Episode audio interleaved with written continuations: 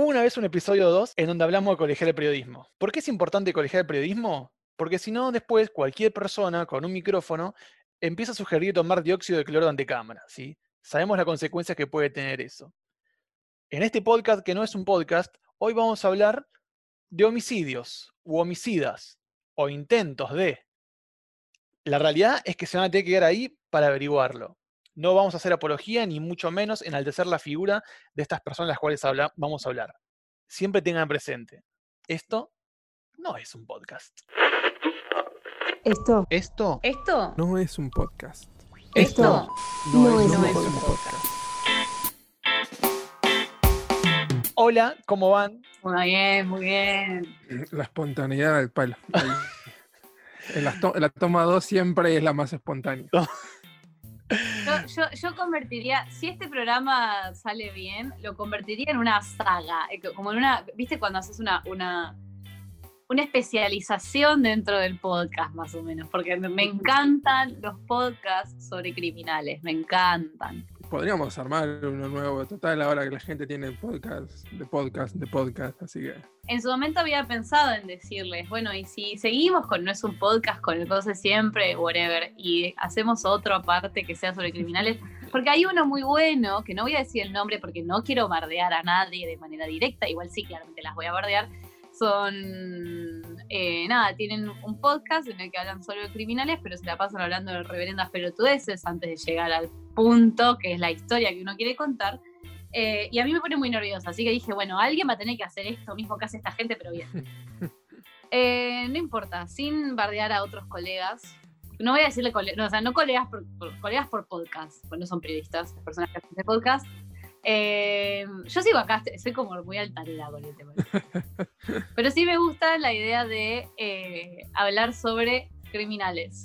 Y voy a mencionar en particular yo, ya me meto de lleno en el tema, y voy a mencionar yo a una criminal que estoy bastante segura de que claramente todos ustedes, iba a hacer el chiste que ustedes no conocen, pero claramente todo el mundo sabe, o por lo menos cualquier porteño o cualquier persona que viva en este engendro que es el AMBA, conoce la historia de Gilla Murano. Hmm, claro que sí. Sí, obviamente. Quiero, les voy a preguntar a ustedes, vamos a un pequeño ejercicio. ¿Qué saben de Gilla Murano? ¿Qué, les, conocen sobre Gilla Murano? Yo iba a decir, cuando uno de chico le dice no aceptes golosinas o cosas de extraños, bueno, esto sería así, más o menos. Pero Gilla no era una extraña. No, bueno, eso es peor. Vos, Pablo, ¿qué tenés para.?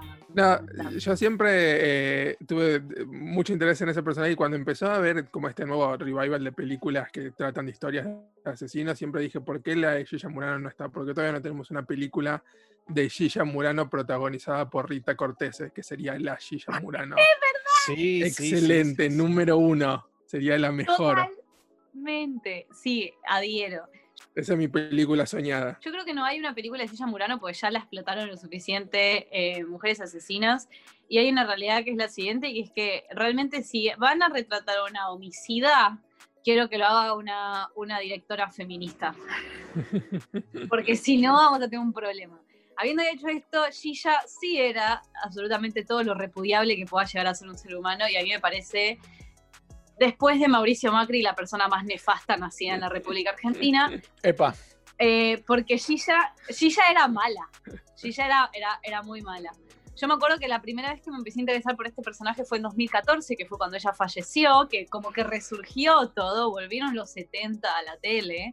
Igual para 2014 estaban bastante los 70 en la tele. Eh, volvieron los 70 a, la tele y estaban eh, todos hablando de Gilla y de todas las cosas que había hecho Gilla, lo que sea. Gilla Murano es, no sé si tenemos gente que nos escuche de, otros países, pero igual voy a hacer la, aclaración para quienes no sepan, porque capaz nos escucha gente de afuera de Argentina. Gilla Murano es conocida como la envenenadora de Montserrat. Montserrat es un barrio porteño y Gilla es una, era una mujer que eh, era usurera era, ella le prestaba plata a la gente, se aprovechaba de la bicicleta financiera, que es algo muy común en Argentina, y ella supuestamente devolvía la plata con más intereses de los que eh, hubiese conseguido la gente haciendo, por ejemplo, un plazo fijo en el banco. ¿No? Convengamos.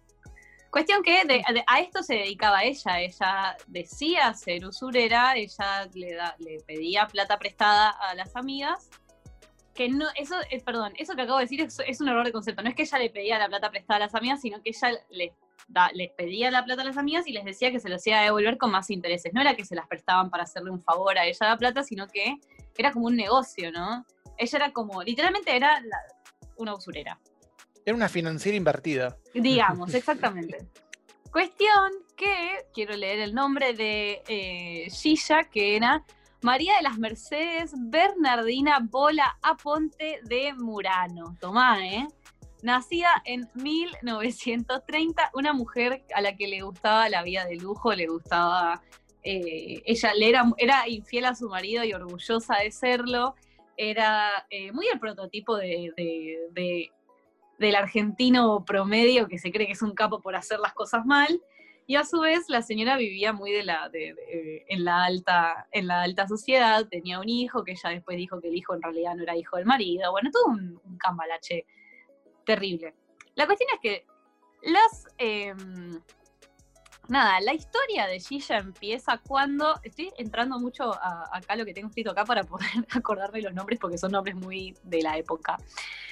Eh, la primera víctima de Gilla, digamos, fue Carmen Zulema, Mema de Giorgio de Venturi, que era, atenti, su prima. Gilla era la, eh, cagó a su propia prima. Su prima le dio un monto, un monto reducido de dinero en pos de, obviamente, que Gilla inflara esa plata y se la devolviera con intereses y con todo el asunto. Hasta acá estamos todos bien. Debería explicar más o menos cómo funciona esto en Argentina, ¿ustedes creen? No creo que estamos como dando bastante como por sentado, ¿no? No es lo que importa. Buenísimo. Bueno. eh, la primera inversión que hizo esta, esto fue en el año 79. La primera inversión que hizo esta, esta señora Zulema, o Mema, digamos, salió bien, salió bien, y por ende eh, decidió hacer otra inversión. Y a su vez, eh, la vecina, Nilda Adelina Gamba, estos nombres me encantan, eh, hizo lo mismo. O sea, también le dio la plata a Gilla para, eh, nada, que le, diera los intereses y todo asunto. Y una amiga de esta, Leila Elida Chicha Formizano de Ayala, o sea, imagínate todos los apellidos que tiene esta gente, claramente estamos hablando de gente tipo adinerada. A mí, a mí me parece, si vos no estuvieras, si no confiaría plenamente en vos, diría que todos los nombres los estás inventando, porque no pueden ser. Te juro que, te juro que son todos los nombres reales. Pasa que estamos hablando de la Argentina de los 70. Es más, si no estoy equivocada, estamos Sí, hablando Aristocracia. aristocracia, dictadura militar acá, porque estamos hablando del 79. Eh, era una época donde toda la gente, y ni hablar de, bueno, todos los desastres económicos que hacía la dictadura, que obviamente mal que mal, estaban de alguna manera relacionados con toda esta estrategia económica que se está que se estaba armando Gilla. Gilla no era la única usurera, pasa que fue la única usurera que mató y la encontraron, porque estoy segura que hubo otros que también mataron y no se supo nunca, pero Gilla le salió mal, ¿ok? La cuestión es, le salió mal después de un par, ¿no? Mira, el día anterior al, al sábado 10 de febrero, ¿sí?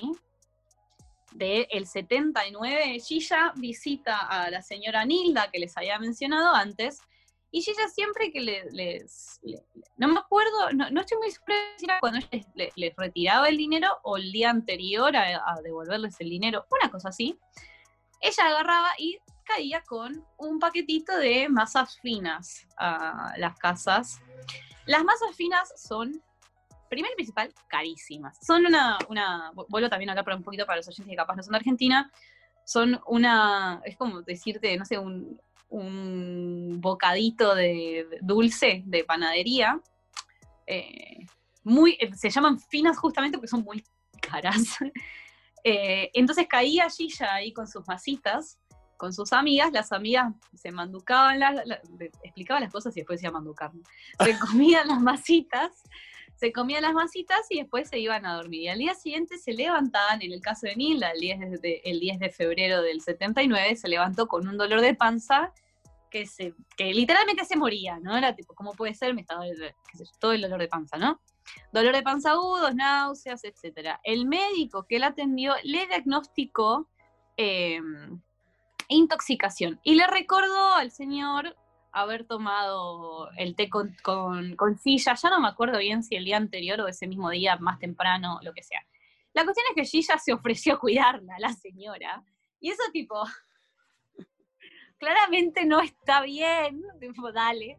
Entonces nada, la señora, la, la señora de esta Gilla se ofrece a cuidar a, a, a Nilda. Y Nilda empeoró, entró en estado de coma y falleció el domingo a la madrugada. O sea, ya empezamos, empezamos con la primera víctima fatal de, de, de Gilla Murano. No, me, no recuerdo si tuvo alguna antes que haya envenenado y no haya terminado de morir. No, creo que esa vino después. Ahora voy a, voy a, voy a seguir viendo mi, mi, mi story time, mi storyline y les voy a poder confirmar bien. Pero sí me acuerdo de esto, que Gilla hizo esto con esta señora. Le, le, le llevó las masitas, se tomaron un té, lo que sea. La señora le cayó como el orto, obviamente. Eh, Gilla se quedó a cuidarla y a la mañana siguiente fallece. Hasta ahí estamos todos, todos al tanto, ¿no? Sí, también le cuidó la plata, ¿no? Por supuesto, claramente. El me- ella buscó al doctor Denner, que había sido el médico que había eh, atendido a, a- a la mina esta, y le pidió que firmara el certificado de defunción, y bueno, no, no se lo firmó el médico o lo que sea. Em, como la gente empezó a notar que no se sabía nada de Nilda, lo voy a leer tal cual como está acá. Dice, ante tal inconveniente, Gilla se di- porque el médico no quiso firmar porque le dijo que él no había sido el último médico en atenderla. Bueno, Gilla se dirigió al médico de la cochería, quien sí aceptó el trámite a cambio de una propina. Ahí estaba Gilla repartiendo la plata de la amiga por todos lados, claramente. Claro, vamos y vamos. La causa de muerte, según el certificado, fue paro cardíaco no traumático, fórmula que evitaba la autopsia. Un mes, y, un mes y medio antes, durante tres días, no se supo nada de Nilda. Se hizo la denuncia a la policía y cuando forzaron la puerta encontraron a Nilda tirada en el piso con un coma diabético. Bueno, aquella vez fue Gilla la persona que vio a Nilda por última vez antes de que se descompusiera. O sea, puede que haya sido un intento de envenenamiento que no resultó. Ahí estaba. La primera vez que había envenenado a Nilda no había resultado. La segunda, sí. Días más tarde, cuando le tenía que devolver el dinero a Chicha, Chicha, si mal no recuerdo, no, Mema era la, la, prima, no, Chicha es la señora de esta Nilda, perdón, pues tengo un lío con el nombre de las señoras. Chicha fue a su casa a tomar el té y tranquilizarla y bueno, con- eh, convinieron en encontrarse esa misma noche para asistir al teatro y cuando Gilla y otras fueron a buscarlas nadie contestaba. El 22 de febrero ahora los vecinos del edificio denunciaron a la policía el departamento, que el, por el departamento de Chicha salió un olor penetrante. Bueno, cuando, cuando abrieron la puerta estaba Chicha muerta. El 24 de marzo, Mema, que es la, ti- la, prima de, de Gilla, esta que les había dicho, la, que le había, la primera que le había prestado plata la primera vez, que la primera vez había salido bien, entonces la segunda le dio más plata y ya la segunda evidentemente no, salió también el 24 de marzo. Esta señora Mema, recordemos una vez más, la prima de Gilla, vuelve a sentirse mal. Encima estas señoras grandes con 8.000 apellidos y apodos de mierda, esto es un quilombo por ubicarte. Pero esta señora, otra vez más, sintiéndose mal, sintiendo náuseas, sintiendo nada, eh, vómitos, diarrea, lo que sea. 24 de marzo del 79. La señora, después, ya quiero, leer a ver si fue que falleció ese día. Sí, falleció camino al hospital ese día.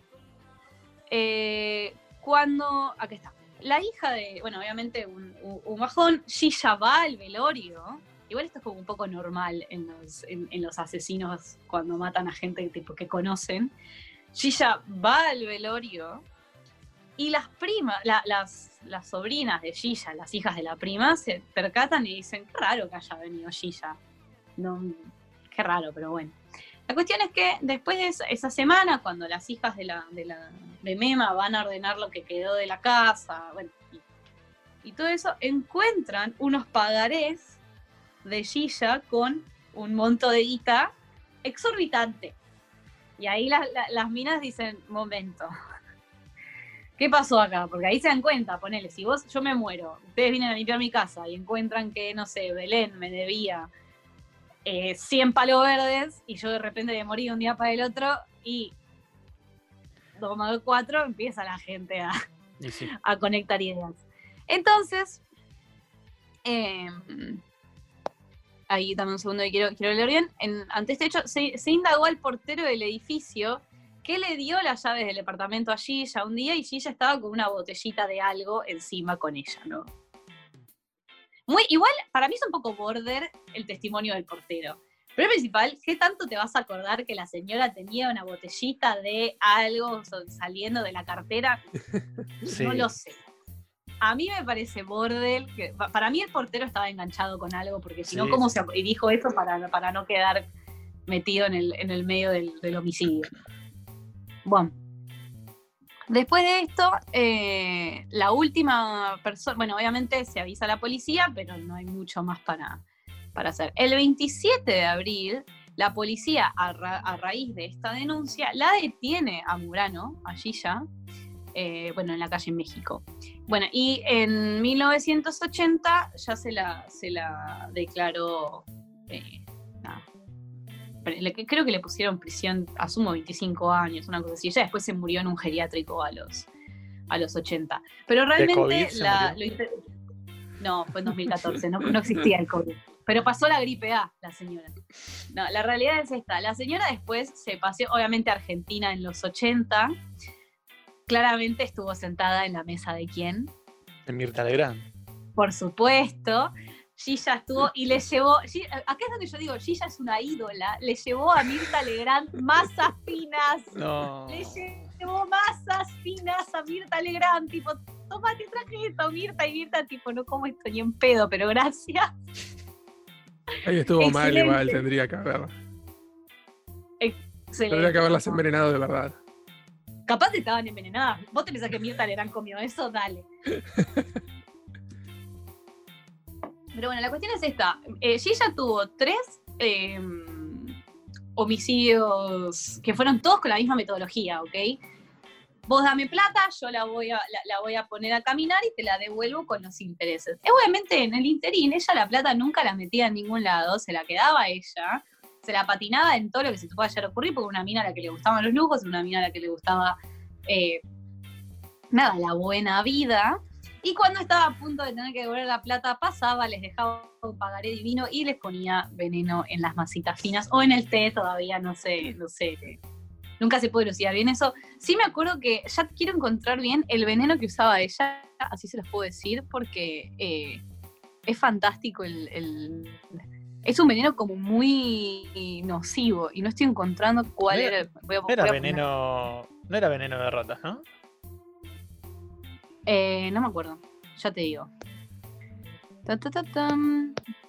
A ver, no lo tengo. ¿Qué veneno usó Gilla Murano? Cianuro. Cianuro. Ah, Ah, tranqui. tranqui. Tomarte, anda a comer vasitas con cianuro. Por eso las señoras se que terminaban todas quemadas por dentro. De hecho, en realidad tengo entendido que a la prima de, al, al cuerpo de Mema, de la prima de ella, le hicieron el, el ¿cómo se llama? La autopsia. autopsia después. Y, y ahí salió que estaba toda quemada por adentro, porque el cianuro te, te come. Hmm. Muy zarpado. Pero bueno, ese es, perdón, perdón por haberlo contado así como medio desordenado, pero es que en el medio eran muchos nombres de, de señoras. Eh, pero esa, esa es la historia de, de Murano, que es la envenenadora de Montserrat. Y por eso en Argentina, cuando alguien te lleva masitas, se lo mira raro. Tipo, vos decís, vos que más afinas. Eh, creo que hay como, podemos dividir así como a grandes rasgos a los asesinatos a veces en, dos ca- categorías. Uno es este que mencionaba, hay milagros de Gilla Murano, que son de gente conocida, de gente que vos la tenés cercano y de pronto hacen estas cosas así que, que no te lo esperas. Después tenés también los tipos de asesinatos que son un, un tanto random y que son como más inesperados. Y creo que incluso a veces esos me terminan dando más miedo, porque es como... De, de las personas cercanas, por lo menos siempre desconfías, así que, o por lo menos. Qué manera tan linda de vivir, Pablo. Tranca. ¿No querés venir a comer más afinas a mi casa? No, por si acaso no. Yo ahí no. Hay fantasmas en tu casa, así que. Es verdad. Pero después tenés estos, estos random y quería mencionar un caso también de, de acá, de Argentina, que incluso recuerdo patente el momento en el que se en el que salió esta noticia del tirador de Belgrano, que no sé si, si lo Sí. recordarán. eh, Por supuesto. eh, Fue una que locura. Sí, fue absolutamente eh, salido de la nada, como mencionaba este caso de, de asesinatos random. Acá tenemos a Martín Ríos, que en 2006 eh, simplemente abrió fuego ahí en, en Avenida Cabildo, en plena Avenida Cabildo, creo que había sido entre Pampa y no me acuerdo qué más, pero Cabildo y Pampa y había sido. Sí, creo que en la puerta del Banco Río, por ahí, cerca de ahí. Sí, ahí cerquita era, que es una zona que cualquiera que anda por ahí eh, un, un día normal sabe que está repleto. Vamos a aclarar que es una de las zonas más transitadas de Buenos Aires esa. Sí, O sea, hay mucha gente caminando por ahí. sí, sí, sí, fue un, un 6 de julio a 5 menos cuarto, ahí entre justamente, sí, entre Pampa y José Hernández por Cabildo. Así que te imaginas, ya sea fin de semana o día de semana, ese lugar está repleto. Y en ese caso no era, no era menor la cantidad de gente que, había. Y entonces Martín Ríos, así sin más, simplemente empezó a, a disparar. De hecho, actualmente ahí mismo hay ahora una placa recordando este, este acontecimiento que terminó con asesinando a un joven que era un estudiante de 18 años que había venido de, de Necochea y terminó hiriendo a seis personas. O sea, no tiene un saldo eh, letal muy, muy grande, pero sí dejó, y lo que más recuerdo de este caso es la secuela del miedo posterior a todo lo que fue ese, ese acontecimiento. Eso fue creo que lo que más me, me marcó a mí, porque en 2006, ¿cuántos años tendría yo? Ya me olvidé completamente. No sé cuántos años tendría. Yo tenía nueve, así que vos tenías 35 más o menos. Más o menos, creo, ¿no? Sí, redondeando. redondeando para abajo. Tengo 28 ahora, así que no quiero hacer la cuenta. Así que Juan Pique está sin hablar ahora, que haga la cuenta por, por mí. No, ya Catorce. no. Eh, Hace 14 años ya eso, qué locura. sí. Y, y recuerdo que luego de ese, eh, de ese primer tiroteo de, había quedado la secuela de no ir para Belgrano, de no, de no acercarte, de tratar de evitar y de estar mirando constantemente a la gente. Quizás no se comentó mucho eso, pero este no fue el primer tiroteo que Martín Ríos hizo. Él ya había hecho previamente, había hecho un tiroteo un año anterior, un año antes, en el que había eh, disparado contra un colectivo usando una, una bicicleta amarilla, se transportaba siempre en una bicicleta amarilla, entonces en eso le disparó una línea de colectivos. Después volvió a disparar contra la, un- una cafetería Balcarce que había ahí en Juramento y Kramer, que, ya no está más, ahora hay un Delicity creo o algo así. Eh, pero ahí mismo había vuelto a disparar y después hizo otro, eh, otra secuencia de disparos más. Así que ya tres eh, antecedentes había tenido esta persona de disparar, seguía de todas formas dando vuelta. Con el tema de la gente que, perdón que te interrumpí, ¿no? Yo creo que con el tema de la gente que es inimputable, que lo entiendo, porque quiero creer que no fue la primera vez que salió que era inimputable, sí seguía libre después de todas esas cosas, es que no se lo toma realmente en serio hasta que matan a alguien. Que es tipo. eh, o- yo sé, es muy, es muy delicado el asunto, sobre todo cuando, cuando hay condiciones mentales en el medio, por supuesto. Pero estamos hablando de un tipo que no fue la primera vez que se paró y cagó a tiros al, al- al aire. Y decís, mirá, es, un, es muy peligroso en serio. O sea, hasta que no se murió alguien y apareció. Aparte, no sé dónde fueron los otros tiroteos, pero hasta que no se murió alguien en la capital federal y que lo pasaron por absolutamente todos lados, no pasaba nada. O sea, no- No, sí, lo- los otros fueron todos en- también ahí en zona de Belgrano, no se movía muy lejos aparentemente, eh, pero no habían tenido exacto víctimas fatales, entonces ahí es donde entra. Y también es donde arrancás, como mencionás ahí, lo de, lo de la inimputabilidad, lo del factor random, porque por ejemplo, en Estados Unidos estamos acostumbrados a escuchar este tipo de tiroteos, pero todos suelen tener alguna, algún tipo de agenda retorcida política de las personas que lo hacen en su mayoría. Suelen ser eh, crímenes de odio en gran parte. Eh, de hecho, un caso del que voy a hablar después también eh, creo yo que entra en esta categoría. Pero esto fue real y literalmente random. Fue como es un suceso que simplemente fue, empezó a disparar y listo. Y fue un suceso evitable, en realidad, perdón, quiero decir sobre esto, porque es una persona que no era la primera vez que disparaba a la nada. Empezando por ahí, perdón. Lo tengo, sabes que este caso puntual lo tengo súper presente porque yo en esa época, y ahí ya se me cae, se me cae la ficha del documento, en esa época estaba, estaba, había agarrado un laburo ahí en Belgrano, o sea, yo ya estaba laburando, estábamos hablando que ustedes Mm. tenían nueve años y yo ya estaba laburando. Eh, estaba laburando y me acuerdo que el comentario, yo estaba laburando igual del otro lado, del otro lado de, de Cabildo, cerca del barrio chino Mm, que sería como unas 15 cuadras para, para, el- para los que nos escuchan de afuera de, de acá de Argentina o mismo de Capital. Y lo tengo súper presente porque me acuerdo que yo entré a laburar por la tarde y en el transcurso de la tarde em, se conoció esto de que la persona había empezado a disparar que esto que lo otro. Y yo de ahí me volví a mi casa en el colectivo 80. Y el, y el rumor era que la persona después de disparar se había escapado en el colectivo 80, entonces estaba, estaba, bastante cagado. Después se supo que en realidad subió al colectivo 168, que tiene colores bastante similares. Mm. Eh, en ese entonces también eran bastante parecidos los, los igual no era la misma empresa, pero bueno, eran bastante parecidos los colores de los colectivos. Y por eso lo tengo súper presente. Me acuerdo que tipo, hubo un par de días, teniendo en cuenta estos antecedentes de que no era la primera vez que el pie estaba por ahí tirando, tirando tiros, intentando matar gente, eh, es como que me tomó súper alerta eh, el tema este, así que sí, lo tengo como represente. Y con respecto me quedó una frase que recién mencionaba Miru que dice que a esta gente no se la toma en serio hasta que mata a alguien. Yo voy a hablar de un caso de una persona que hasta ahora, hasta ahora no ha matado a nadie, pero bueno, cada uno sacará sus conclusiones. La noticia en sí es bastante fresquita. La noticia se da a conocer porque el año pasado la, justicia norteamericana, nos vamos a Estados Unidos, más precisamente a Indiana, imputa a una pareja por abandonar a, su hija adoptiva eh, e irse a Canadá.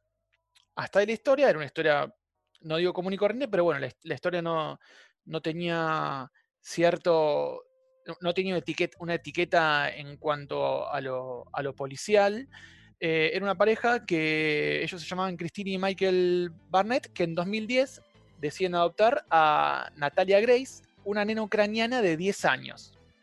Ok. Uy, ya sé qué historia es. Ya me acordé. ¡Qué eh, miedo! ¿Qué, pasa?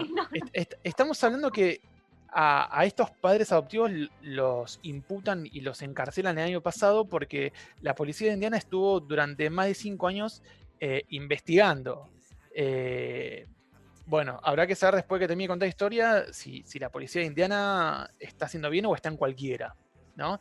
Pero bueno, eh, les comentaba, en 2010 esta pareja adopta, adopta a esta nena ucraniana, a esta nena, lo hago con muchas comillas, esta nena ucraniana de 10 años, Natalia Grace, eh, y de repente los padres empiezan a notar que, la nena tiene actitudes raras como para ser de una persona de, de 10 años. La realidad que lo que aducen ahora los padres, una vez que se, les tomaron los testimonios y, salieron de, la cárcel, eh, bajo un pago, una fianza, ellos comentan que notaron que tenía actitudes raras para ser una nena de 10 años y que en realidad al momento de adoptarla ella tenía 22 años, no 10 años. Eh, le llama mucho la atención ciertas actitudes que tenía, cómo se comportaba, y la llevan a hacerle estudios médicos a Natalia Grace, donde ahí se demuestra que la edad de, esta supuesta niña era claramente inexacta, mencionan los, los médicos. Como prueba, por ejemplo, el médico se apoya en un registro dental de la supuesta nena y en su desarrollo sexual adulto de sus órganos sexuales. ¿sí?